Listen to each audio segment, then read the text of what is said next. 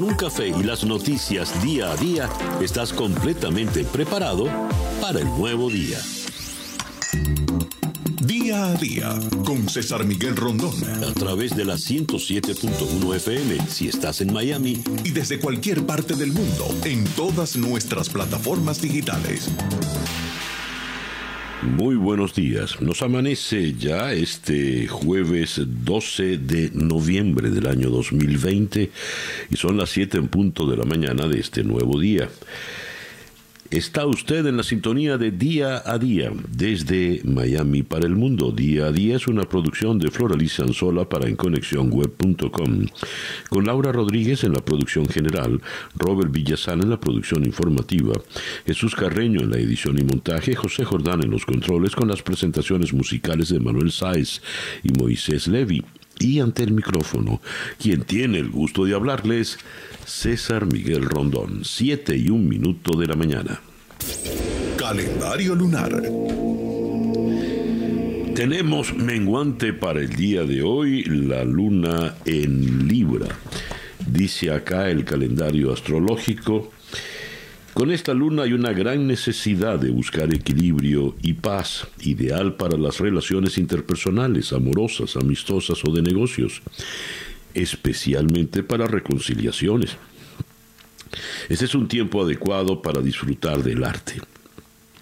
Es un buen tiempo para legalizar sociedades y contratos, así como para llegar a arreglos que sean eh, beneficiosos para todas las partes involucradas.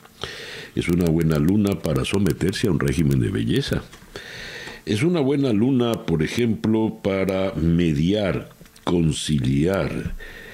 Y dicen que es buena hasta para casarse. Así de generosa pues es la luna en Libra, por más que esté menguando.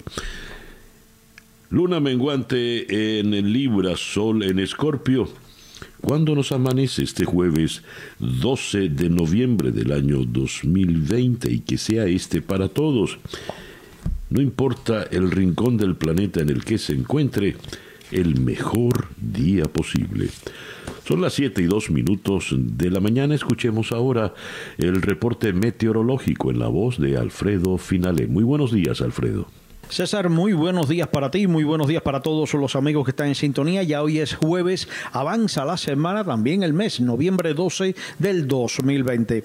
Te comento que ETA azota a esta hora la costa noroccidental de la Florida, se mueve hacia el noreste en dirección a la zona de Jacksonville. Va a estar perdiendo fuerza de forma gradual a medida que se mueva sobre el centro norte de nuestro estado. En la zona de bajas presiones del Mar Caribe sigue moviéndose hacia el el oeste también está ganando potencial ciclónico, así que hay que mantenerse informados y preparados. En el tiempo local para hoy, otro día mayormente nublado, otro día con un potencial de lluvias que queda similar al día de ayer, entre un 50 a un 60%. Sigue el viento del sur alcanzando en el mar de 15 a 20 nudos, máximas hoy quedando entre 84 a 86 grados Fahrenheit. Vamos a tener el amanecer a las 6 y 37 minutos de la mañana, el atardecer 5 y 33 de la tarde, dando paso a una noche mayormente nublada, todavía con aislado potencial de lluvias. A partir de mañana viernes, una disminución gradual de la humedad y del potencial de lluvias. Para mañana viernes, el potencial de precipitaciones entre un 20 a un 30%. La buena noticia sería que disminuya solo un 10 para este próximo fin de semana. Yo soy Alfredo Finale y les deseo muy buenos días. Muchísimas gracias, Alfredo. Alfredo Finalé es el meteorólogo de nuestra emisora hermana Actualidad 1040 AM. Y ya son las 7 y 4 minutos de la mañana acá en Día a Día. Esto es Día a Día. Las noticias de hoy en Estados Unidos. Eh, ayer fue el día de los veteranos, el Memorial Day, y eh, tenemos... Ah, caramba, se me fue aquí la... Bueno, tengo la primera página del diario The New York Times, donde vemos al presidente rindiendo honores en el monumento de los veteranos en el eh, cementerio de Arlington. Y lo importante, lo que destacan los medios es que mientras era muy esperada esta aparición pública del presidente, luego de las elecciones, no dijo nada.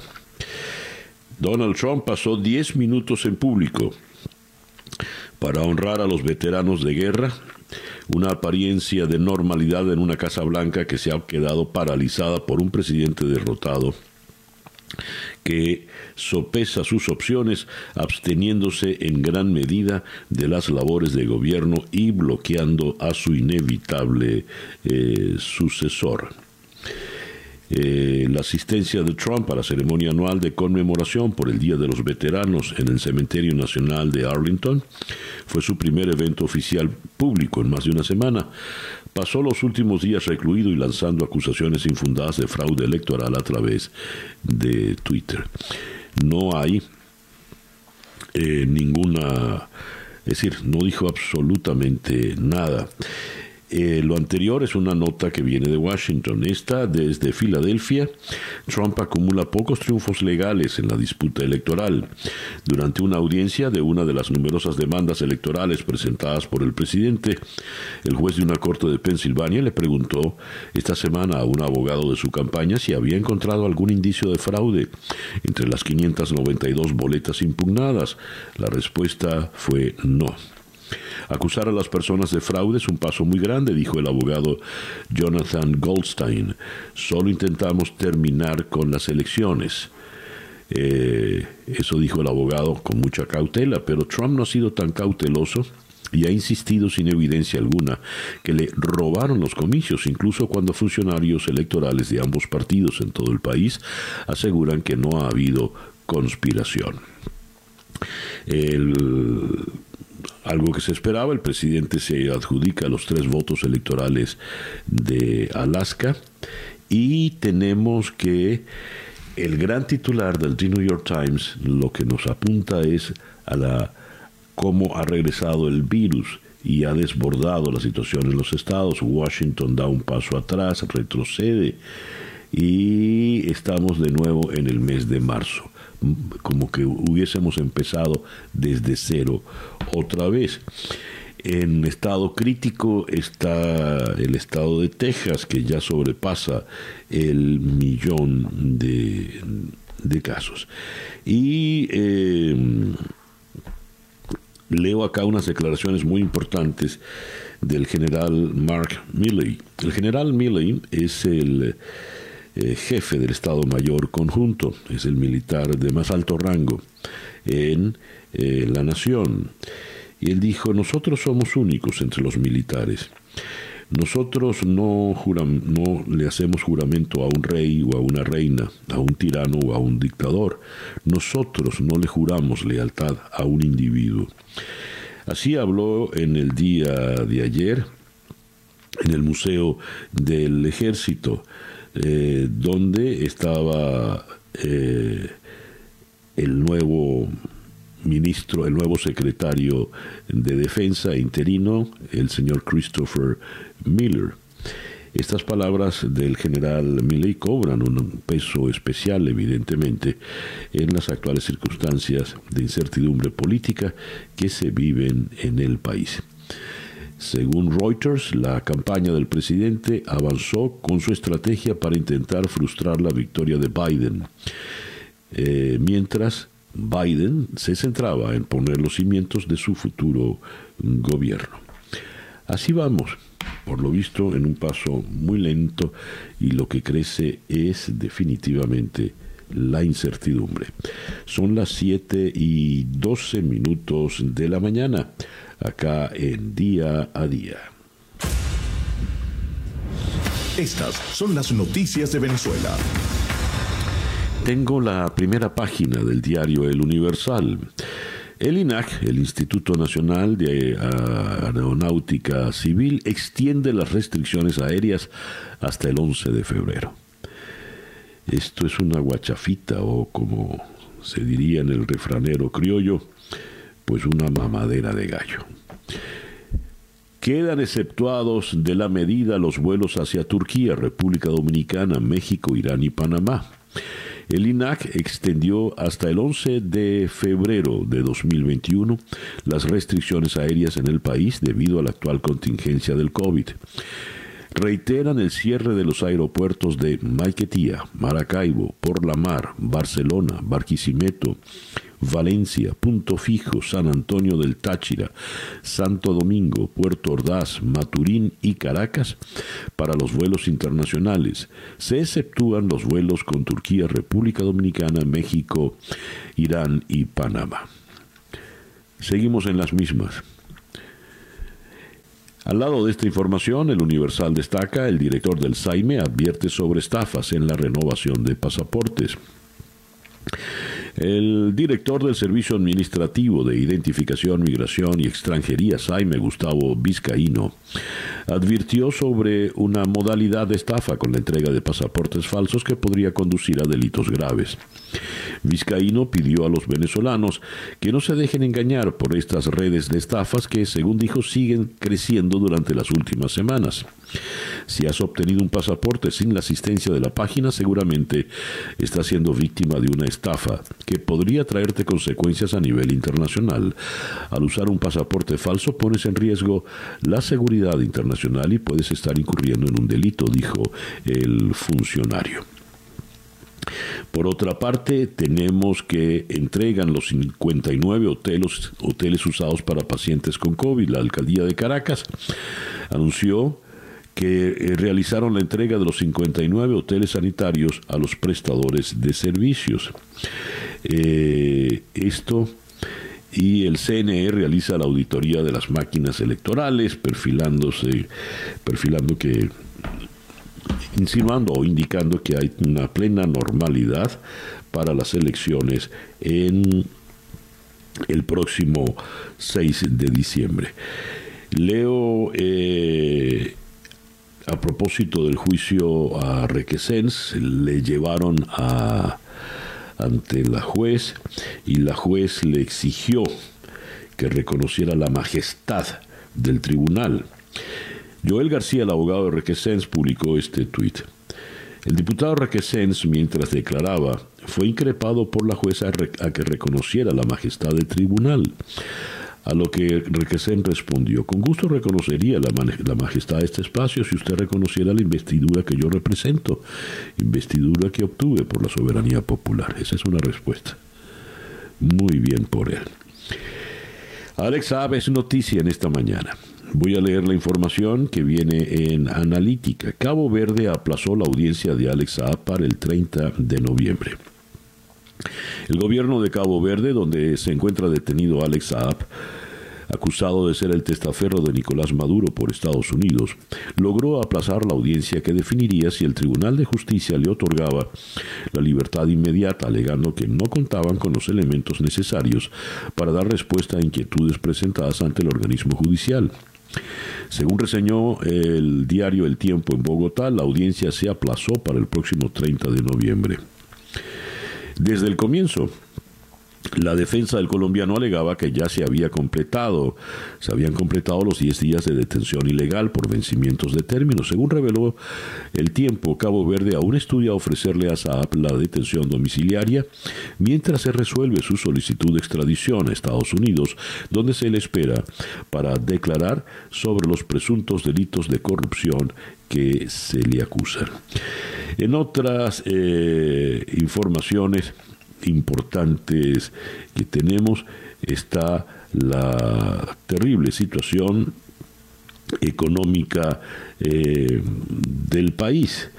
El Parlamento venezolano, según leo en La Voz de América, advierte el colapso de la economía. Venezuela sufre el mayor colapso económico en la historia reciente, dicen los expertos. De 2013 a la fecha, es decir, durante eh, el gobierno de Maduro, el Producto Interno Bruto ha caído 92% de acuerdo con el Parlamento, una cifra peor a la registrada en países con conflictos armados. Ni Alemania durante la Segunda Guerra Mundial tuvo una contracción económica como la experimentada por Venezuela del 2013, según datos del economista y diputado opositor Ángel Alvarado. El país que más se parece a Venezuela es Liberia, que tuvo una guerra civil de 25 años y perdió el 91% de su actividad económica y su PIB. Venezuela lo ha hecho en solo siete años sin tener un conflicto bélico formal, sin intervención militar como en Irak o Libia, donde perdieron el 60% de su actividad económica, producto del conflicto armado. Apunta el diputado Alvarado que el colapso económico en un periodo tan corto solo se compara con lo ocurrido con algunas naciones tras la disolución de la Unión Soviética. Advierte que las carencias son cada vez más profundas por las fallas en los servicios públicos y la paralización de la industria petrolera un país que tiene un ingreso per cápita de los países más pobres de África y no como los más ricos de América Latina, como Chile, que era el nivel de ingresos histórico de Venezuela. Y tenemos una información que viene de Reuters a propósito del tema petrolero. Al menos 18 tanqueros navegan hacia Venezuela donde se espera que carguen crudo en las próximas semanas, según datos de seguimiento y analistas, una señal de que las exportaciones petroleras del país reportarían este mes, tras caer en octubre a su menor nivel desde principios de la década de 1940. La caída obedece a que algunos clientes de largo plazo que le quedan a PDVSA detuvieron el comercio con la compañía ante la aproximación de una fecha límite impuesta por Estados Unidos que ha sancionado a PDVSA. El probable repunte de las exportaciones en noviembre muestra cómo PDVSA se ha adaptado a las sanciones con nuevas tácticas para transportar y vender su crudo desde transferir cargamentos entre tanqueros en el mar para disfrazar su origen, hasta entregar el petróleo a clientes poco conocidos y sin experiencia en la industria. Y se desarrolló un foro por demás interesante, por supuesto virtual como todo en estos tiempos. La mujer en Venezuela entre la pandemia y la profunda crisis del país. En el foro, moderado por el diputado Miguel Pizarro, las especialistas abogaron por mayor integración de las ONGs en la, en la conversación y por un mejor enfoque de la asistencia eh, humanitaria. Allí estuvo presente la internacionalista y activista por los derechos de la mujer Luisa Kislinger, quien apuntó que las brechas de género estructurales que ya existían en el país han sido profundizadas por la emergencia humanitaria compleja. ¿Cómo esperar? ¿Cómo es esperar un primer bebé? En una Venezuela en crisis, desempleo, delincuencia, pobreza, son solo algunas de las dificultades con las que lidian día a día los venezolanos. Pero si se trata de una madre embarazada, los retos que deba afrontar son mucho mayores y variados. Y si está sola, pues la situación puede ser definitivamente mucho peor. Eh, Así las cosas, cierro con una noticia de sucesos. En horas de la tarde de ayer fueron encontrados sin vida el arquitecto valenciano Enrique Sardi y su esposa María Magdalena Muñoz. Se conoció que la pareja tendría más de 24 horas sin establecer comunicación con sus familiares, por lo que uno de sus hijos se trasladó a la residencia en la urbanización Guataparo, donde se consiguió eh, con el hecho. Desconocidos pues asesinan en Valencia al arquitecto Enrique Sardi y a su esposa, es lo único que se sabe hasta este momento. El reloj indica que ya son las 7 y 21 minutos de la mañana acá en día a día. Escuchas día a día con César Miguel Rondón. Vamos a comenzar en eh, Washington con eh, Rafael Matus Ruiz. Eh, Matus Ruiz es el corresponsal del diario argentino La Nación en Washington. Y vamos a hablar con él del tema de la transición y las dificultades por las que está pasando en este momento. ¿Quién es la señora Emily Murphy? la responsable de la Administración de Servicios Generales, que aún no se ha pronunciado. Bueno, es advertir que no se ha pronunciado porque ella se pronuncia siempre después del 14 de diciembre, que es cuando el colegio electoral da su definitiva. Ya hablaremos de esto. Luego de Washington vamos a ir hasta la ciudad de Bogotá para conversar con Marta Elvira Soto. La jefe de la unidad investigativa del diario El Tiempo, para eh, conocer con ella eh, los pormenores más recientes que tienen que ver con el caso de Alex Saab. Eh, después de conversar con Marta Elvira, vamos a Caracas para conversar con María Alejandra Poleo la abogada defensora del periodista Roland Carreño. Preocupa la salud de Roland Carreño. Cada vez que lo vamos a visitar está como ahogado, dice ella. Al periodista aún no se le ha hecho una revisión médica, lo cual pone en peligro por su condición de salud previa, hipertenso y diabético. Por cierto, había leído en estos días a propósito del caso de Roland Carreño un tuit de Héctor Manrique, vehemente como caracteriza, advirtiendo que todos estos destacados diseñadores y modistas venezolanos, todo ese mundo del glamour al que se dedicó siempre Roland Carreño, no se han manifestado, decía Héctor Manrique, por su situación, por su salud. El mundo del glamour muy glamoroso será, pero parece que poco solidario es. Luego iremos hasta Roma para conversar con Marinelle Estremamuno corresponsal en el Vaticano. El Papa Francisco, en su primera aparición pública, tras la explosiva publicación de la mala gestión por parte del Vaticano en el caso del ex cardenal estadounidense Theodore McCarrick, se comprometió de nuevo el miércoles a poner fin a los abusos sexuales en la iglesia. El caso del cardenal McCarrick es complejo y complicado porque las revelaciones recientes lo que evidencian es que el Papa Juan Pablo II estaba al tanto. Y vamos a cerrar en Ciudad de México con Mariana Párraga de la agencia Reuters, la que maneja toda la información petrolera. Eh, compradores fantasma en Rusia estarían ayudando al régimen de Venezuela a eludir sanciones lo que sería parte de una cortina de humo que, según un funcionario iraní, Teherán ha ayudado a desarrollar para que las exportaciones de petróleo de Venezuela puedan seguir fluyendo y con ella hablaremos también de estos tanqueros, 18 tanqueros que eh, se aproximan hacia hacia nuestros puertos. Son las 7 y 25 minutos de la mañana. El editorial con César Miguel Rondón. ¿Por qué los medios son los que proclaman candidata a un candidato presidente en Estados Unidos? ¿Quién le dio esa autoridad a los medios? Los medios en rigor no proclaman a ningún candidato. Eh, Associated Press, con la firma de Alexandra Olson y David Kennan, nos dan este trabajo del cual voy a leer unas unos párrafos. Son en realidad 51 elecciones separadas una por cada estado más la de Washington, D.C. Cada elección con reglas diferentes. Y no hay una entidad nacional que le diga al mundo quién ganó. ¿Cómo es posible decidir rápido y con precisión quién ocupará la Casa Blanca por los próximos cuatro años? Esa ha sido la tarea de los medios de prensa desde 1848, cuando Associated Press declaró vencedora a Zachary Taylor es decir, antes de la guerra civil. El presidente lo elige el colegio electoral en base a los resultados de la votación popular. Es un trámite que toma semanas para llenar el extraño vacío generado por un sistema federalista empeorado en el 1800, que incluye un lento procesamiento de votos y del consiguiente anuncio del vencedor.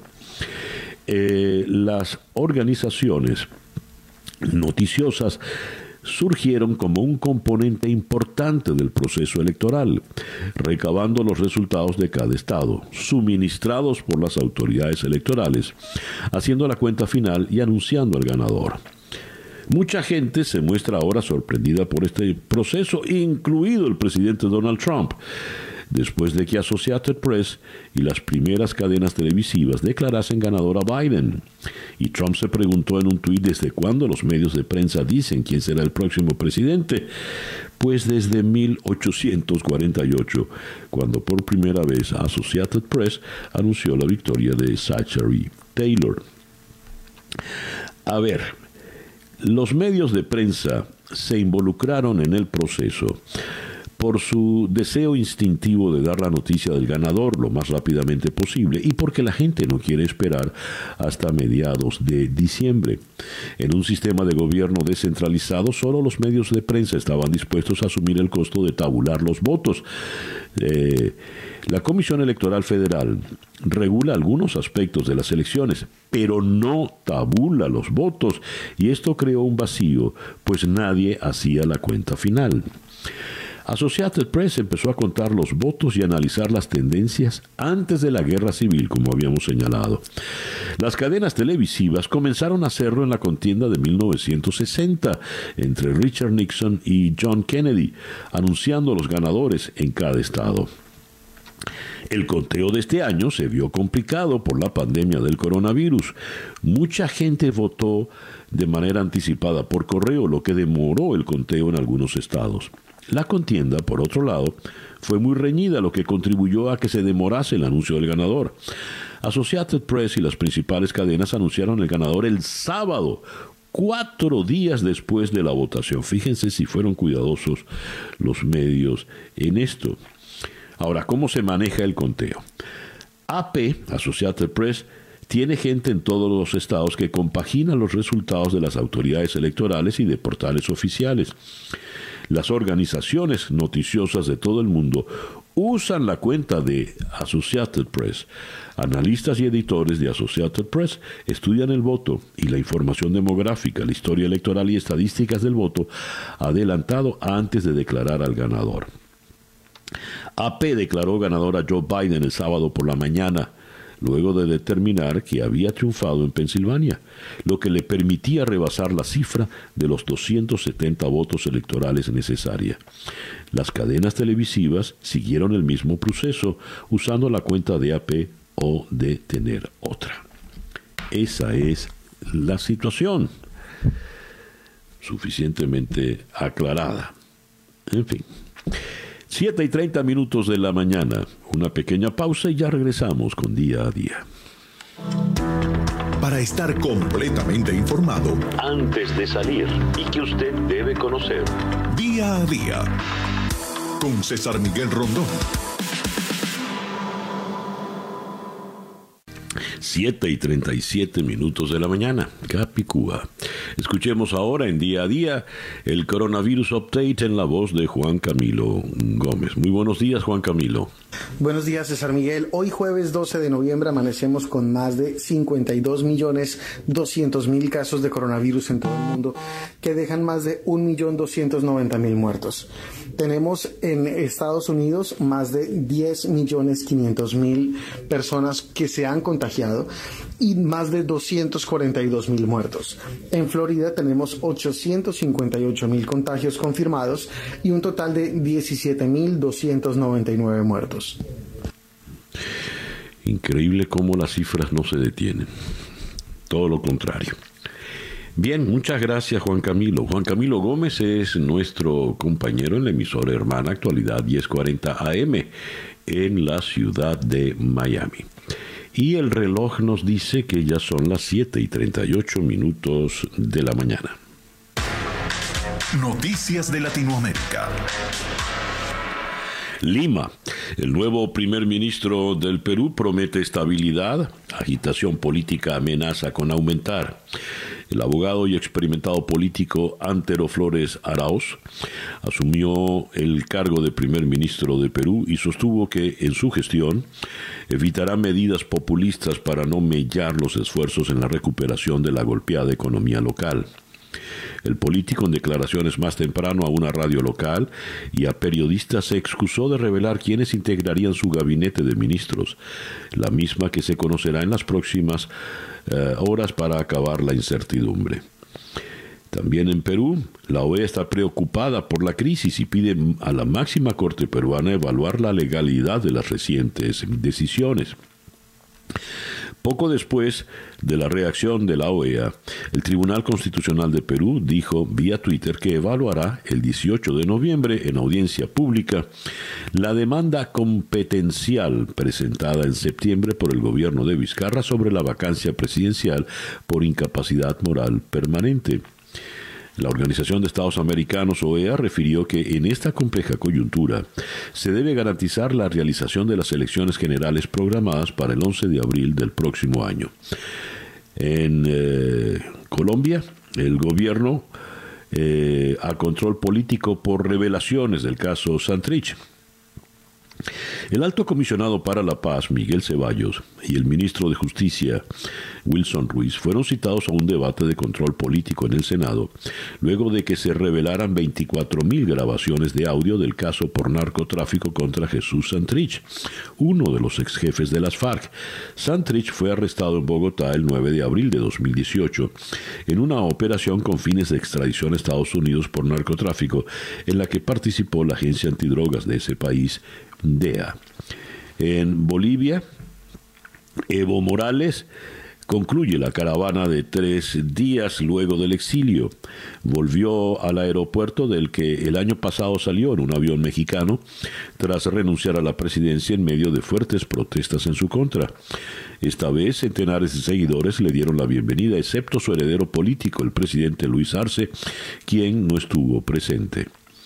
En el acto en la localidad cocalera de Chimoré, en la región central de Cochabamba, Morales justificó la ausencia de Arce alegando que aún está organizando quiénes serán las nuevas autoridades que acompañarán a su gabinete ministerial nombrado el pasado lunes.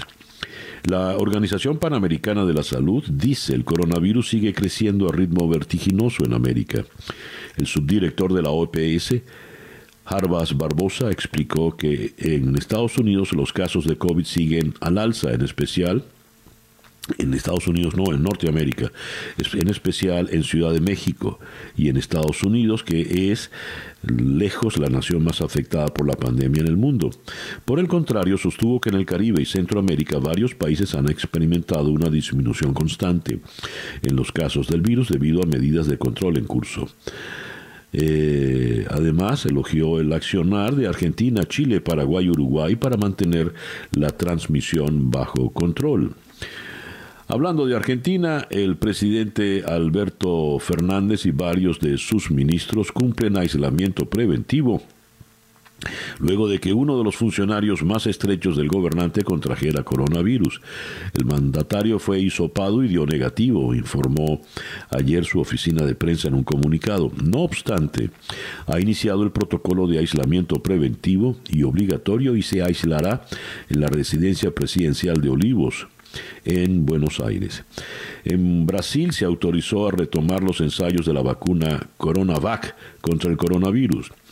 Los adversarios del presidente Jair Bolsonaro sospechan que la suspensión se debió a la ya conocida desconfianza del presidente hacia China y su rivalidad política con el gobernador de Sao Paulo, aunque los representantes de Anvisa insistieron en que la decisión se basó puramente en cuestiones técnicas y se quejaron de que no les dieron suficiente información inicial sobre el caso. Unos 10.000 voluntarios participan en la fase 3 de las pruebas de la vacuna Sinovac, una de varias que se están probando en una de las naciones más afectadas por el COVID-19, como lo es Brasil. Ecuador autoriza la educación presencial en 79 colegios. El Comité de Operaciones Especiales, que dicta las políticas para enfrentar la emergencia sanitaria, autorizó un retorno voluntario y progresivo a las clases presenciales, mientras el Ministerio de Educación destacó que las familias de los estudiantes pueden mantener la educación en casa por cualquiera de las vías habilitadas por el gobierno como Internet, radio y televisión en español y otras 12 lenguas indígenas. Y el Aeropuerto Internacional de La Habana reabre el próximo domingo eh, a los vuelos comerciales. 7 y 43 minutos de la mañana. La información del mundo día a día. Bruselas. La Unión Europea creará la Unión Europea de la Salud para combatir crisis sanitarias. La Unión Europea creará una agencia para mejorar la preparación y coordinación de sus 27 Estados miembros en caso de emergencia sanitaria. Ayer la Unión Europea se ha propuesto construir la Unión Europea de la Salud, un nuevo ente que tendría amplios poderes para atajar crisis sanitarias como la del COVID-19. La Unión Europea también ha planteado que en un escenario optimista, el bloque podría comenzar a vacunar contra el COVID en el primer trimestre del 2021. A pesar de las esperanzas de una nueva vacuna, los fallecimientos y las infecciones siguen aumentando a medida que se acerca el invierno. Según el Centro Europeo de Prevención, la Unión Europea ya ha alcanzado los 200.000 muertos por coronavirus. En Francia, los hospitales, las hospitalizaciones por COVID rozan el pico de la primera ola. El número de personas hospitalizadas por coronavirus ha seguido aumentando en Francia y con 31.946 que fueron notificados ayer miércoles se acerca al pico de la primera ola, cuando se llegó a 32.292 el 14 de abril. Italia intenta evitar un confinamiento nacional, pero preocupan los hospitales. El presidente Giuseppe Conte afirmó que se trabaja para evitar el confinamiento a nivel nacional en una entrevista que hoy publica el diario La Stampa mientras sigue preocupado por la situación en algunos hospitales del país. Suecia abandona su política de responsabilidad social contra el virus e impone medidas de restricción por primera vez. Según un comunicado del gobierno, a partir del 20 de noviembre, los bares del país tienen prohibida la venta de alcohol a partir de las 22 horas. Esto llevará a aquellos establecimientos con licencia para vender este tipo de bebidas a cerrar antes de las 22 y 30, 10 y 30 de la noche. Sputnik 5 tiene 92% de efectividad contra el COVID, dicen en Moscú. Los desarrolladores de la vacuna experimental rusa contra el COVID, la llamada Sputnik 5, anunciaron que los primeros datos internos de un ensayo a gran escala dejan entrever que la inoculación tendría un 92% de efectividad. El comunicado en el que no se dio información detallada del ensayo, se dio a conocer apenas dos días después de que Pfizer difundiera un informe similar, pero está basado en muchos menos casos, el de los rusos. Algunos expertos insinúan que los datos podrían ser apresurados en un intento por mantenerse dentro de la carrera mundial, por sacar al mercado una vacuna exitosa contra el coronavirus. En el Vaticano, el Papa promete acabar con los abusos tras reporte de McCarrick. El Papa Francisco se comprometió a limpiar la Iglesia Católica de abusos sexuales y rezó por las víctimas del ex cardenal Theodore McCarrick, un día después de que el Vaticano publicó un informe detallado sobre las décadas en las que la institución ocultó su conducta sexual. El reporte del Vaticano culpó a una serie de obispos, cardenales y papas por restar importancia y descartar montones de evidencias del mal comportamiento de McCarrick desde la década de 1990. El informe señaló a San Juan Pablo II por haber nombrado a McCarrick arzobispo de Washington en el 2000 y por hacerlo cardenal, a pesar de haber encargado una investigación que halló que compartía su cama con seminaristas. Irán. Según Naciones Unidas, Irán sigue aumentando su arsenal nuclear. Irán continúa produciendo uranio enriquecido muy por encima de los niveles pactados en el acuerdo nuclear de 2015, mientras los inspectores internacionales han reclamado aclaraciones por la aparición de partículas de uranio en un lugar no declarado a la Agencia Nuclear de Naciones Unidas. En Asia, todos los diputados opositores de Hong Kong renuncian tras el cese de cuatro de ellos. Los diputados opositores de Hong Kong anunciaron la renuncia masiva de sus cargos poco después de que el gobierno local de la ex colonia británica destituyese a cuatro parlamentarios de la oposición tras la aprobación de una nueva normativa por parte del legislativo chino. Y cerramos con noticias del tifón Vamco que inunda amplias zonas de Luzón y Manila. El paso del tifón Vamco dejó ríos desbordados e inundaciones en zonas bajas del noreste de Filipinas, donde los cuerpos de emergencias ayudaron en el día de hoy jueves a rescatar a la población de la crecida de los ríos. 7 y 49 minutos de la mañana. En nuestro comentario editorial leíamos la nota que publicaba Associated Press a propósito del rol de los medios en los resultados electorales, o mejor dicho, no tienen participación en los resultados, sino en la eh, divulgación de estos. Pero habida cuenta que tenemos un retraso y mucha tensión en Estados Unidos por conocer la definitiva, aparece el nombre de Emily Murphy, un nombre muy poco conocido, pero que ahora empieza a resaltar. ¿Quién es Emily Murphy? Vamos hasta Washington. En la línea telefónica está Rafael Matus Ruiz, quien es el corresponsal en la capital de Estados Unidos del diario porteño La Nación. Rafael, muy buenos días, gracias por atendernos. ¿Qué tal? Muy buenos días, ¿cómo estás? Bien, gracias. ¿Quién es esta señora Emily Murphy? Es la directora de una agencia del gobierno general bastante poco conocida que se llama los Servicios Generales de la Administración. Es como si te dijera, es el área administrativa del gobierno federal de Estados Unidos y cobró mucha relevancia ahora en medio de la transición política entre el gobierno de Donald Trump el gobierno entrante de Joe Biden porque ella tiene que emitir una declaración que se llama constatación que de alguna manera reconoce el triunfo de Joe Biden en la elección presidencial y abre formalmente la transición de un gobierno a otro. Ella todavía no lo ha hecho y por eso es tan famosa en estos, en estos últimos días. A ver, ella por ley debe manifestarse a partir del 14 de diciembre o, o, puede hacerlo antes. ¿Cómo, ¿Cómo es el proceso? No, ella puede hacerlo apenas reciba la orden desde la Casa Blanca. Eh, el proceso de alguna manera, o como ha ocurrido años anteriores, es eh, la Administración General de los Servicios Generales de Administración del Gobierno Federal habilitan la, eh, la transición de un gobierno a otro. Eso genera un giro de fondos para la campaña ganadora, en este caso sería la campaña de Joe Biden, para que empiece a activar el proceso y aparte le abre la puerta al gobierno federal a los equipos del candidato ganador, del presidente electo, para que empiecen el, trabajo de traspaso de mando. ¿no? Es, es, simplemente un, un trámite burocrático, si se quiere, que años anteriores había pasado desapercibido, pero que este año con el presidente Donald Trump muy decidido a trabar la transición y a no reconocer su derrota en la elección presidencial, cobra otra importancia. ¿no? Lo que va a ocurrir en esta fecha que vos mencionabas, el 14 de diciembre, es la reunión del colegio electoral, es el último paso formal eh, de, la, de la elección presidencial.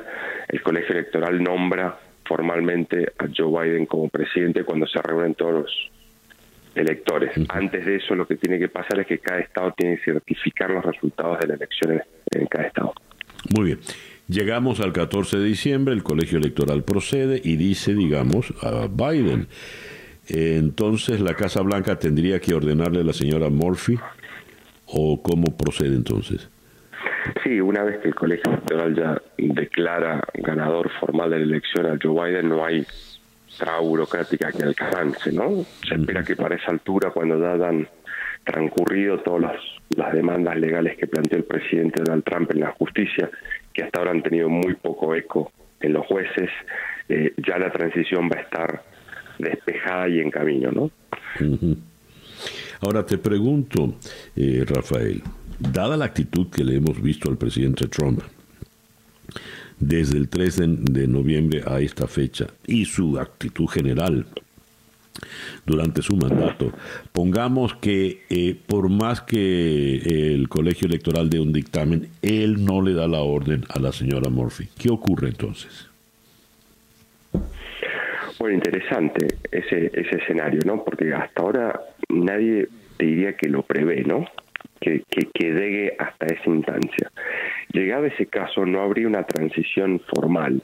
Y lo que ocurriría es que habría que esperar hasta el 20 de enero del año próximo, que es cuando Joe Biden asume la presidencia, para que efectivamente un gobierno se vaya y otro gobierno tome posesión. No, no se ha dado ese caso nunca en la historia de Estados Unidos al menos que yo sepa, donde ha habido una transición eh, inexistente, digamos, ¿no? Porque un presidente, pese a que el colegio electoral designa al ganador y en todos los mecanismos de transición ocurren, decide bloquear el acceso del gobierno entrante. hay ciertas áreas de preocupación, por ejemplo, qué va a ocurrir con la seguridad nacional. Joe Biden, por ejemplo, debería estar ya recibiendo informes de inteligencia, por ejemplo, no los está recibiendo. Eh, qué va a ocurrir con la cúpula del Pentágono y con todo el andamiaje de seguridad nacional que en estos momentos suelen empezar a intercambiar información previendo cualquier crisis que pueda ocurrir en este en estos poco más de dos meses que dura la transición. No, ese te diría que es el foco de, de, inquietud donde están puestas ahora las miradas. Mm, ya. Bueno, es decir, la tensión no va a aplacarse en estos próximos días y ni siquiera el 14 de diciembre es una garantía. Tal cual. Mm, ya. Rafael, muchas gracias por atendernos en esta mañana. No, a ti, por favor, siempre es un placer. Cuídense gracias. Rafael Matus Ruiz es el corresponsal en la ciudad de Washington del diario argentino La Nación de Buenos Aires. El reloj nos dice 7 y 58 minutos de la mañana. Hacemos una pausa muy breve y ya regresamos acá en Día a Día desde Miami para el mundo. Día a Día. 8 y 7 minutos de la mañana, esto es Día a Día desde Miami para el mundo. El periodista venezolano Roland Carreño está detenido. Sus circunstancias son eh, delicadas, graves, y hemos leído en el diario El Nacional de Caracas estas declaraciones de una de sus abogadas, eh, María Alejandra Poleo. Preocupa la salud de Roland Carreño. Cada vez que lo vamos a visitar está como ahogado, dice ella. Pues bien, desde Caracas, en la línea telefónica, está la abogada María Alejandra Poleo. María Alejandra, muy buenos días. Gracias por atendernos. Hola, buenos días, César Miguel, a toda tu audiencia también. ¿Cuándo, fue, ¿Cuándo fue la última vez que viste a Roland? Tuve la oportunidad de verlo el viernes pasado.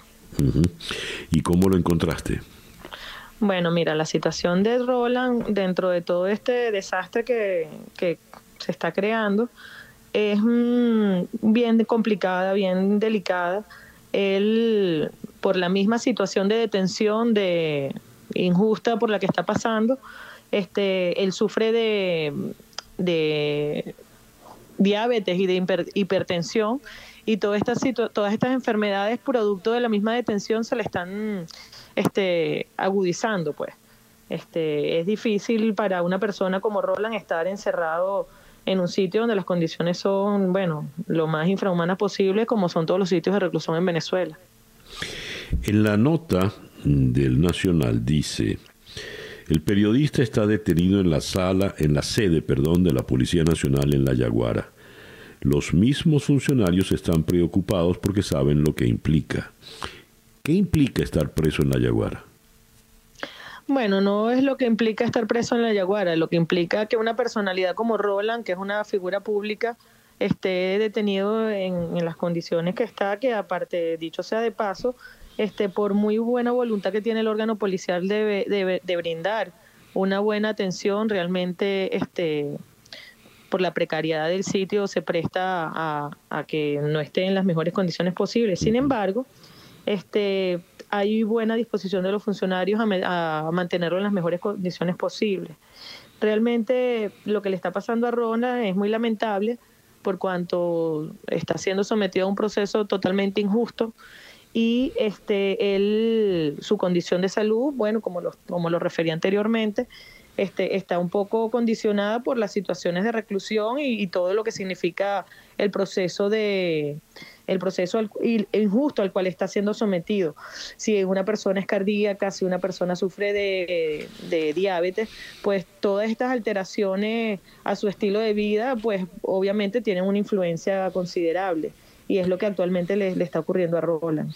Hemos solicitado el traslado al, a su médico de confianza en el Hospital de Clínicas Caracas y sin embargo, a pesar de que eso lo solicitamos el mismo día de la audiencia de presentación de flagrancia, el tribunal no ha emitido la respectiva boleta de traslado al centro médico a los fines de que sean sus especialistas quien determinen las condiciones de salud que presenta, pues.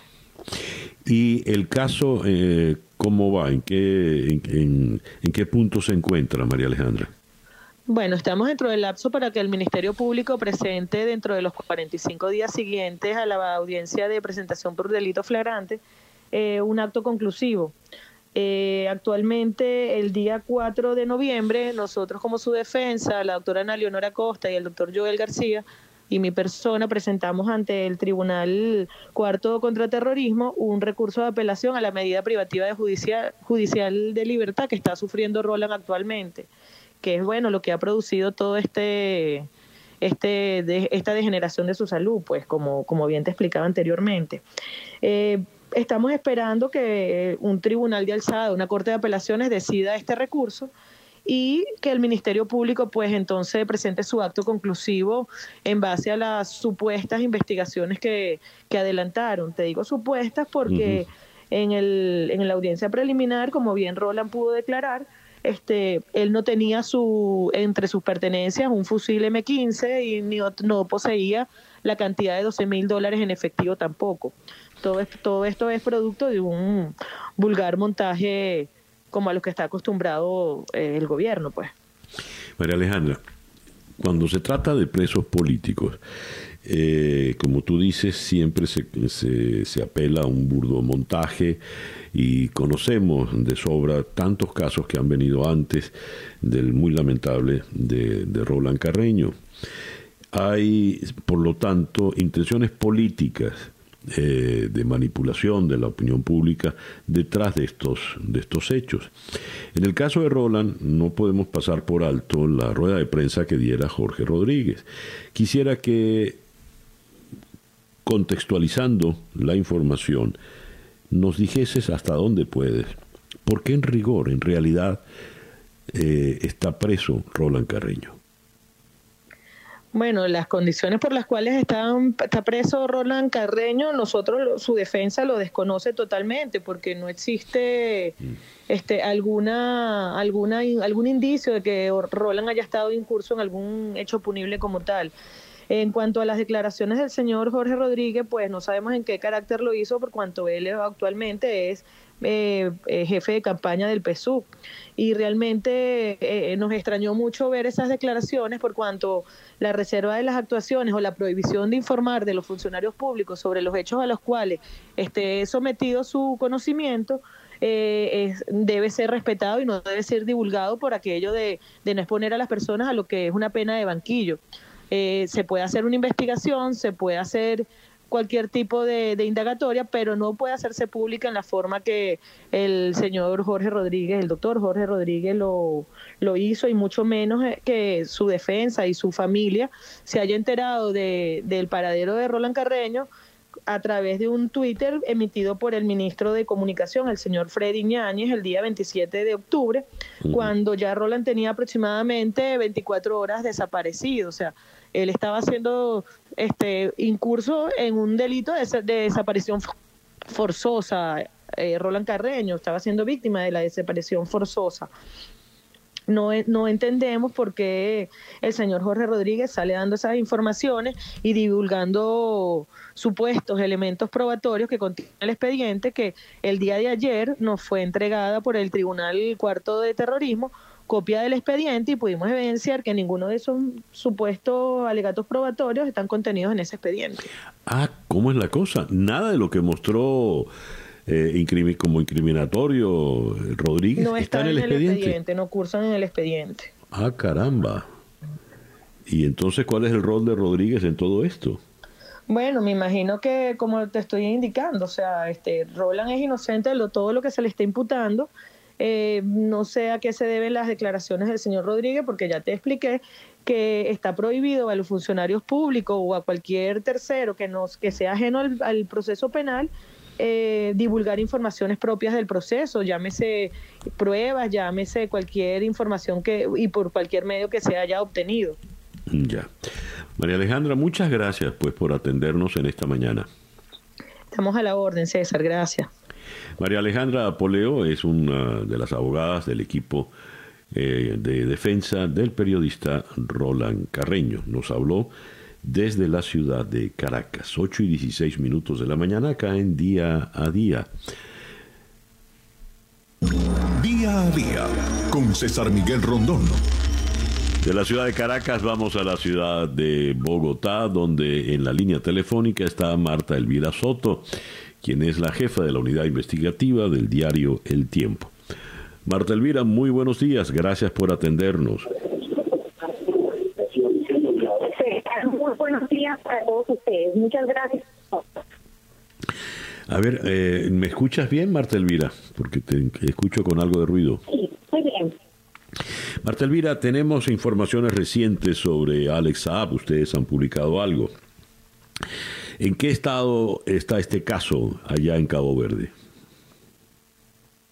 el dato más fresco que tenemos sobre el señalado de Nicolás Maduro es que acaba de perder un round en el llamado eh, judicial eh, que es para ellos de esa región del mundo estos habían solicitado una para que se pusiera eh, en. Marta Elvira, Marta Elvira, disculpa que te interrumpa, la, la, llamada no está suficientemente limpia. Eh, cuelga, por favor, que ya Laura, nuestra productora, vuelve a hacer contacto. Eh, contigo.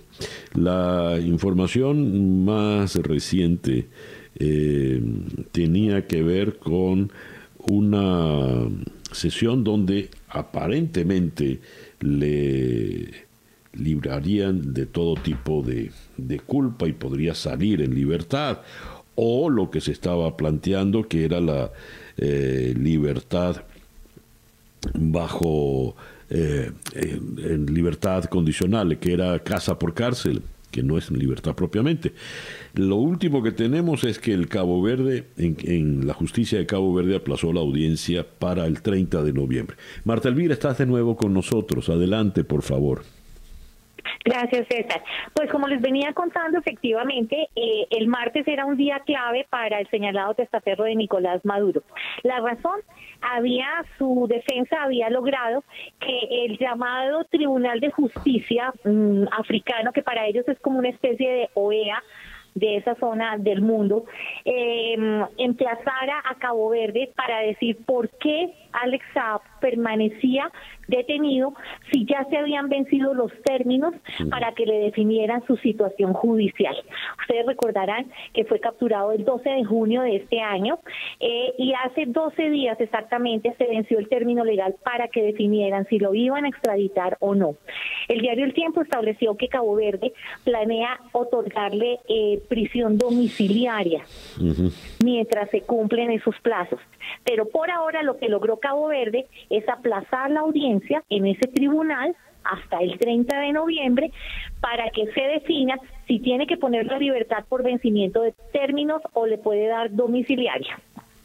Marta Elvira, lo cierto es que a la fecha de hoy, 12 de noviembre, ya son cinco meses que lleva detenido este el señor Alex Saab. ¿Por qué ha tardado tanto el proceso y cuánto más podría tardar?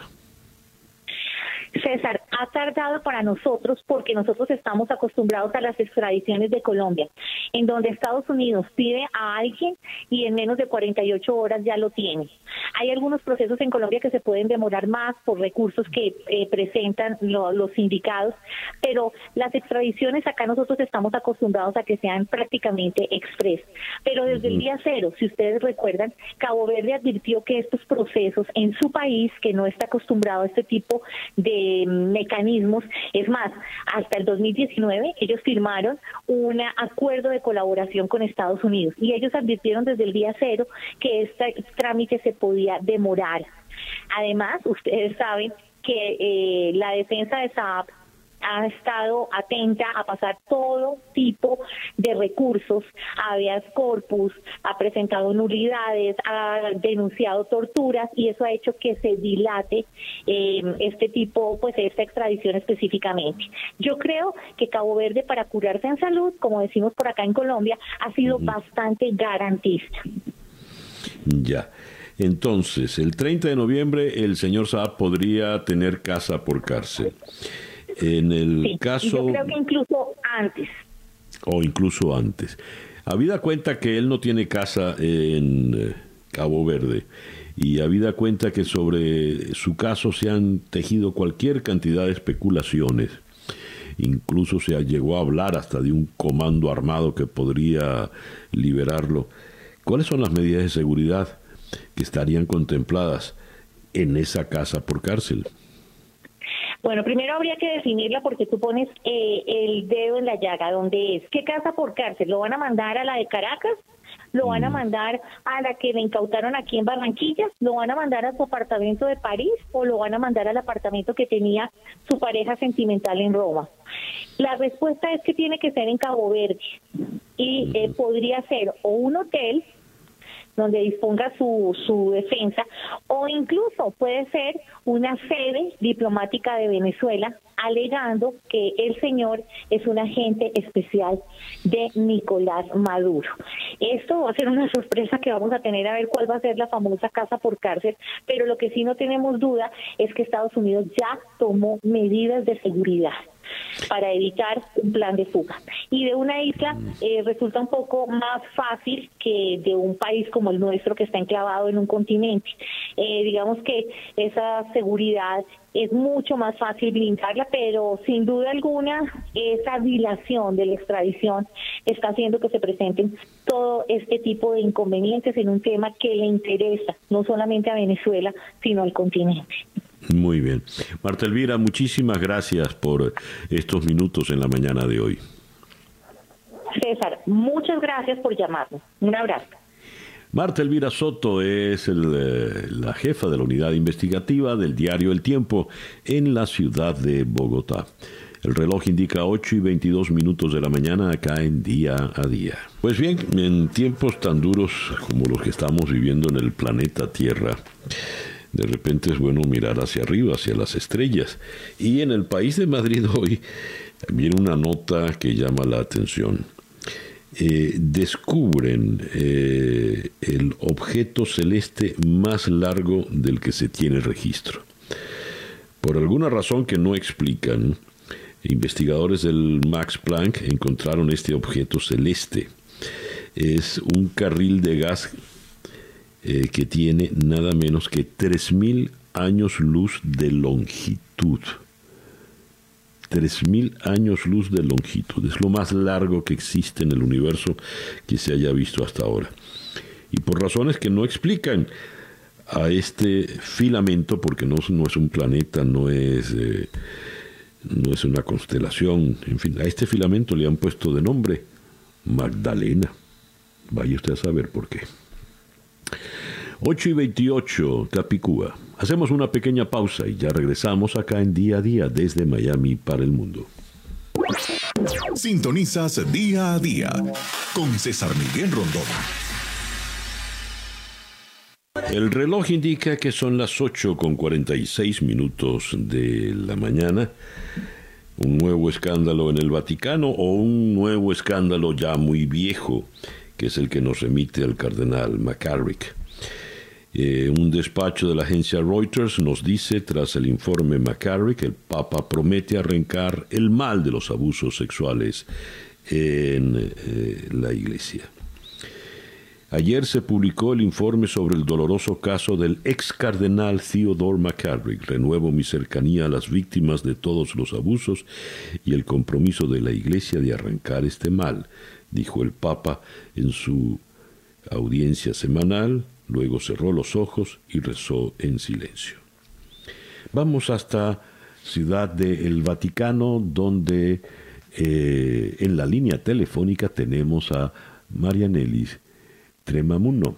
Marianelis, muy buenos días, muy buenas tardes para ti, gracias por atendernos. Buenos días, César, gracias a ti. ¿En qué consiste este informe McCarrick y cuál es la gravedad que representa ahora? Y digo ahora porque es un caso que ya viene desde tiempo atrás. Sí, efectivamente es un caso que eh, viene específicamente del año 2018, cuando el Papa Francisco fue acusado por el exnuncio de Estados Unidos, eh, Viganó, de eh, conocer eh, estos abusos a menores y también adultos que habría cometido el cardenal, el ex cardenal este informe, que tiene casi 500 páginas, sería una investigación investigación que llevó adelante la Secretaría de Estado, eh, liderada obviamente por el cardenal Parolín, en donde eh, sería la respuesta de la Santa Sede de estas acusaciones que habría hecho hace dos años el exnuncio Vigano. Eh, esto mm, intenta un poco desmontar esa carta que había hecho pública Vigano eh, presentando una serie de pruebas en donde eh, se explica todo el proceso y se intenta eh, demostrar que las personas que habría acusado Vigano, incluyendo el Papa, habrían actuado de manera correcta. Aló, aló, estás al aire. Marinelis, ¿sigues con nosotros? ¿Me oyen? Ahora sí, sí, perdón. Ahora, ahora sí, continúa, por favor. Sí, Decíamos que el informe intenta desmontar todas estas acusaciones y demostrar con pruebas e incluso con una serie de 90, aproximadamente 90 testimonios de víctimas y de documentación, no solo eh, de los archivos del Vaticano, sino también de la diócesis de Washington y de diferentes diócesis estadounidenses. Intenta demostrar que efectivamente se llevaron adelante los procesos que luego llevaron al, eh, a la exclusión y al proceso canónico que tuvo que afrontar eh, este ex eh, cardenal. Sin embargo, esto también ha generado algunas críticas, ¿no? Por un lado, está, la iglesia está muy dividida en este momento. Están quienes dicen que efectivamente el informe logra aclarar todas las dudas y que, digamos, es un ejercicio de verdad que está haciendo el Vaticano, que sin duda podemos decir que es algo inédito eh, la presencia de este informe y esta investigación que ha presentado el Vaticano. Sin embargo, eh, hay otros que aseguran que eh, aunque efectivamente se abrió un proceso cuando se supo la acusación de abuso a, a un menor de parte de este ex cardenal, eh, sin embargo, se sabía desde hace muchísimo tiempo los comportamientos, eh, las prácticas homosexuales dentro del Vaticano y se habla mucho de esta lobby gay que maneja ciertos poderes a la hora del nombramiento de obispos y cardenales. Entonces, esto sigue obviamente encendiendo algunas alarmas y sin duda va a seguir generando también eh, algunas noticias y, esto seguramente no se detiene con la presentación de este informe. Marinelis, uno de los temas, de los puntos más delicados, es que se confirma que el Papa Juan Pablo II, canonizado San Juan Pablo II, estuvo al tanto de todo y minimizó la gravedad de los hechos. ¿Qué consecuencias tiene esto en el Vaticano?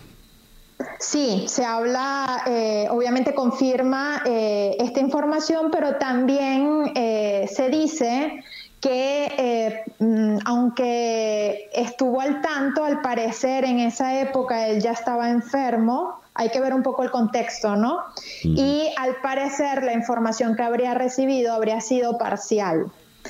Eh, al menos eso es lo que se desprende un poco del informe, ¿no? Si vamos a ver los detalles.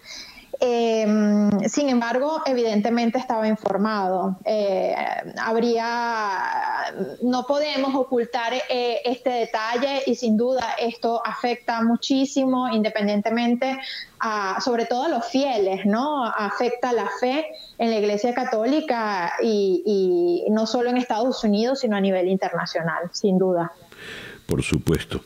Eh, Marinelis, muchísimas gracias pues por atendernos en la mañana de hoy. Gracias a ti, siempre a la orden. Marinelis eh, Tremamuno es eh, periodista, es corresponsal en Ciudad del Vaticano, allá en Roma. 8 con 42 minutos de la mañana acá en Día a Día. Día a Día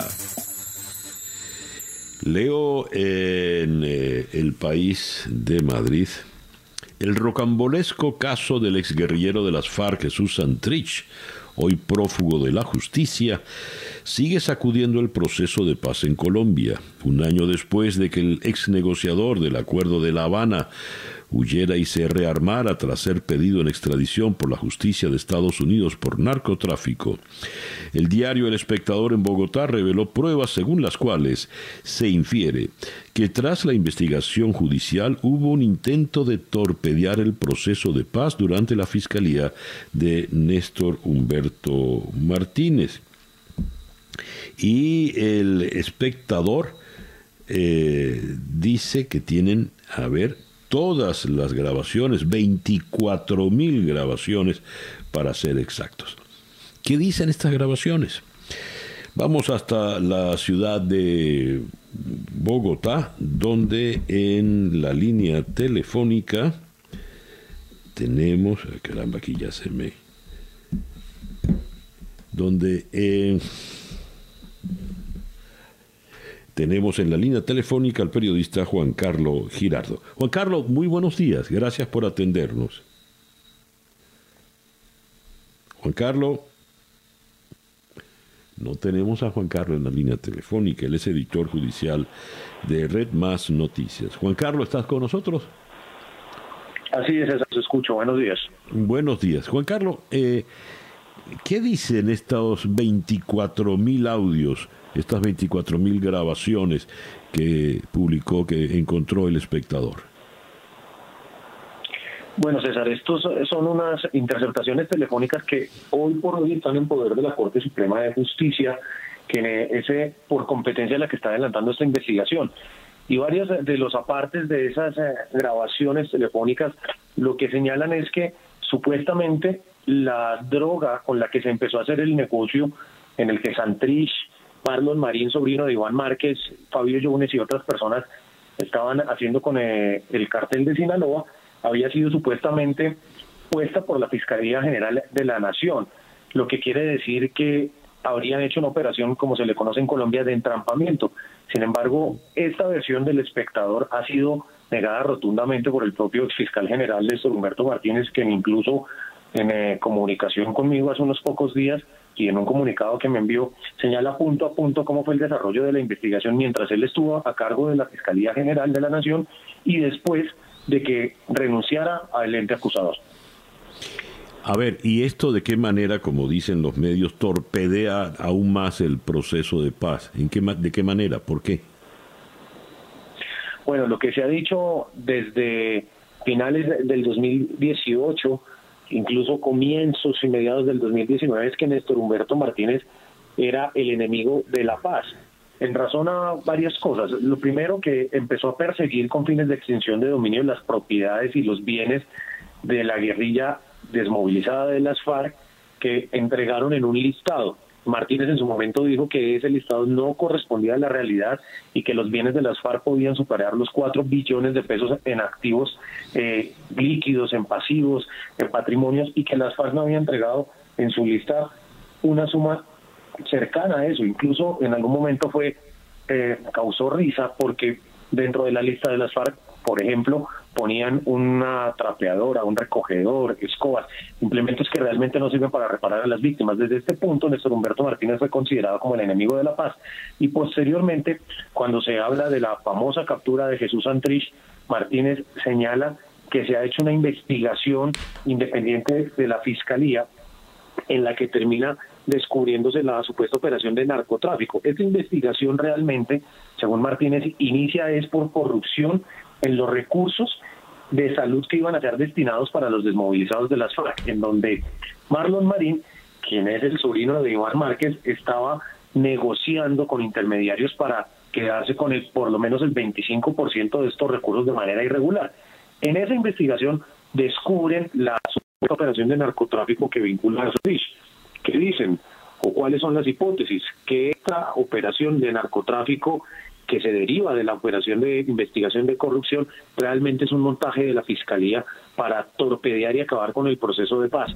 Sin embargo, Martínez asegura que incluso a finales del 2017 habló con eh, el director de la DEA en su momento en Colombia y que este ya le había anticipado que los Estados Unidos tenían una investigación paralela que venían desarrollando desde tiempo atrás. ¿Qué entienden por entrampamiento en un caso como este, eh, Juan Carlos? Eh, César, mire, la ley colombiana desde hace relativamente poco ha autorizado las operaciones de entrampamiento que incluso en los Estados Unidos son muy comunes. Precisamente se utilizó contra, posteriormente al caso de Santrich, se utilizó contra un fiscal de la Justicia Especial para la Paz, de apellido Bermeo, que fue capturado con dinero que hacía parte de la Fiscalía General de la Nación del Banco de la República, dinero que estaba incautado. Este dinero, ¿qué hizo la Fiscalía? Lo dispone para hacer la operación de entrampamiento con un agente o varios agentes infiltrados en su momento en un hotel muy reconocido del norte de Bogotá, se lo ponen a este fiscal Bermeo y le dicen que ese es el pago para que ayude a frenar los procesos de otros guerrilleros, incluso el de Santrich, en la Justicia Especial para la Paz. El fiscal toma ese dinero y al tomarlo comete, en ese momento comete al tomar el dinero el delito. Pero el, dinero, realmente los dólares pertenecían a la justicia colombiana, el dinero fue retirado del Banco de la República por entonces fiscal general de la Nación, Néstor Humberto Martínez. Allí se habla de una posible operación de entrampamiento. En el caso concreto de Jesús Santrich y la operación de narcotráfico, Martínez señala que allí no hubo ninguna operación de entrampamiento. ¿Por qué? Porque la cocaína, por lo menos los primeros 20 kilos, que eran como eh, las arras para iniciar el negocio con el cartel de Sinaloa, la puso Marlon Marín y recibió más de 20 millones de pesos por esta droga. Y señala Marlon Marín en las declaraciones ante las eh, autoridades de Estados Unidos y en eh, declaración jurada e interrogatorio en la fiscalía que esos 20 kilos de cocaína con los que se inició la negociación habían sido puestos por el propio Jesús Santrich, lo que en principio desvirtuaría la versión de que la droga era de la Fiscalía General de la Nación. Es diferente que la Fiscalía ponga dinero incautado que hace parte de las reservas incluso eh, que están en el Banco de la República a que utilice droga incautada. Para esto, hasta el momento, nunca ha sucedido en la historia y de suceder solo una persona tendría la autorización para utilizar eh, al hijo ya incautado en operaciones de entrampamiento, pero como le digo, nunca ha sucedido hasta donde se tiene conocimiento exacto. Juan Carlos, muchas gracias pues por eh, darnos esto, todas estas informaciones en la mañana de hoy. Muchísimo gusto, César. Siempre es un placer acompañarnos. Juan Carlos Giraldo es el editor judicial de Red Más Noticias desde la ciudad de Bogotá. 8 y 51 minutos de la mañana. Sintonizas día a día con César Miguel Rondón. Y de la ciudad de Bogotá vamos a la Ciudad de México, donde en la línea telefónica está la periodista Mariana Párraga de la agencia Reuters. Mariana, muy buenos días, gracias por atendernos. Buenos días, César Miguel. Mariana, leo eh, con tu firma, flota de tanqueros navega hacia Venezuela, lo que sugiere un repunte de exportaciones petroleras. ¿Por qué después de tanto aislamiento que puso los niveles de exportación a niveles de la década de 1940, ahora están viniendo tanqueros a, cargar? ¿Qué está pasando? ¿Qué, ¿Dónde está, ha ocurrido el cambio? Bueno, a, Venezuela le ha tomado un tiempo relativamente largo desde que se de que se fue Rosneft en febrero, entre febrero y marzo de este año, que era el principal cliente de PDVSA hasta ahora, conformar una red nueva, totalmente nueva de clientes. ¿no? PDVSA en general se ha ido quedando sin clientes. Eh, como hemos visto, la calidad de los clientes ha cambiado muchísimo, pero que lo hemos hablado antes en el programa. Ya no estamos hablando de empresas reconocidas en el mercado petrolero, sino de una cantidad de clientes desconocidos. Este, pero esa, esa cantidad de clientes desconocidos ha rendido frutos en el sentido de que son muchísimas compañías en este punto que están comprando, eh, llevando el petróleo venezolano a destinos básicamente desconocidos también, eh, utilizando tácticas navieras que estamos empezando a ver totalmente nuevas para ocultar el, origen de los cargamentos y para ocultar la identidad de los barcos que cargan en Venezuela, incluyendo tácticas como pintarle el casco, cosa que hemos visto en los últimos meses. Y toda esta, toda esta maniobra, pues básicamente está rindiendo frutos en el sentido en que se están recuperando las exportaciones. A ver, esto puede llevar a, a, qué tipo de claro, estamos en tiempos de lo que se llama nueva normalidad, pero esto podría llevar a una nueva normalidad en el, en, el mercado petrolero venezolano, eh, podría crearse un nuevo patrón. ¿Y cómo sería esta nueva normalidad petrolera, Mariana? Bueno, la nueva normalidad consiste en una miríada de empresas desconocidas que, que intermedian en la compra de petróleo venezolano, revenden el petróleo en Asia, eh, ocultan el origen de los cargamentos, reetiquetan el cargamento como si fuera crudo de otro país y implementan una cantidad de, de estrategias que no son tampoco tan nuevas en el mercado petrolero, son bastante conocidas, por ejemplo, en países como Irán, que tiene mucho más tiempo bajo sanciones. Y básicamente todas estas maniobras son, son con el objetivo de, ocultar el, origen de los cargamentos para que cuando llegue a destino no se sepa que es petróleo venezolano y por el otro lado también hacer mucho más difícil el traqueo de barcos, el monitoreo de barcos, de manera que no se sabe qué barco llega y qué barco sale desde Venezuela. Esa es la nueva normalidad. ¿Y a dónde irían estos, estos cargamentos fundamentalmente, Mariana? Terminan en los mismos destinos en donde Venezuela ha vendido su petróleo por muchos años, que es Asia, básicamente China, Malasia y, Malasia es un, es un centro de básicamente de transbordo. Y desde ahí el petróleo termina casi todo en China. También hemos visto algunos cargamentos que terminan en Europa, eh, hemos visto otros cargamentos que terminan en destinos del Caribe, de, en islas del Caribe.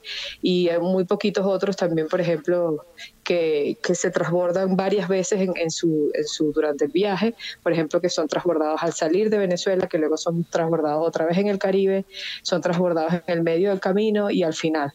Entonces son, son viajes larguísimos que implican muchos cambios de manos y que es muy difícil saber al final quién es el último comprador. ¿Y eh, qué beneficio económico dejan? Porque en el caso de China sabemos que, que los pagos no existen. Eh, ¿Cuánto le puede entrar al fisco venezolano después de todos estos malabares? Pues esa es una excelente pregunta. PDVSA este, defiende los, los, acuerdos de suministro como acuerdos de intercambio directo o swaps, lo que implicaría si PDVSA está diciendo la verdad que no hay pago de efectivo, sino que lo que hay son intercambios de petróleo por algo más. Lo que sí nosotros hemos podido confirmar en los últimos meses es que efectivamente ha habido un cambio en, en el gobierno de Maduro para pagar deudas acumuladas con petróleo. Es decir, deuda acumulada que existía por X cosa, por ejemplo, importación de alimentos, importación de bienes para la industria venezolana, se pagan con, con petróleo y entonces ese cliente, que vamos a decir es una empresa de alimentos, una empresa de otro ramo que no es petrolero, termina eh, teniendo que acudir a estos intermediarios para poder tomar el crudo venezolano como pago y luego revenderlo, de manera que pueda monetizar la deuda. Mm. Eso es la mayoría de los intercambios, pero sabemos que no todos. Este, como, como todos sabemos, la FAC de los Estados Unidos, de la Tesorería de Estados Unidos, está detrás de la pista de cualquier pago en efectivo. Tiene que haber algún pago en efectivo, porque si no la economía de Maduro fuera totalmente disfuncional. Este, claro. Pero es, ha sido, hasta ahora, pues ha sido imposible traquear la procedencia y el destino de esos recursos. Mariana, muchísimas gracias por atendernos en esta mañana. A la orden. Mariana Párraga, eh, de la agencia Reuters, especialista en la información petrolera desde Ciudad de México. El reloj indica 8 y 56 minutos de la mañana y nos vamos ya porque el tiempo se acabó. Esto fue día a día.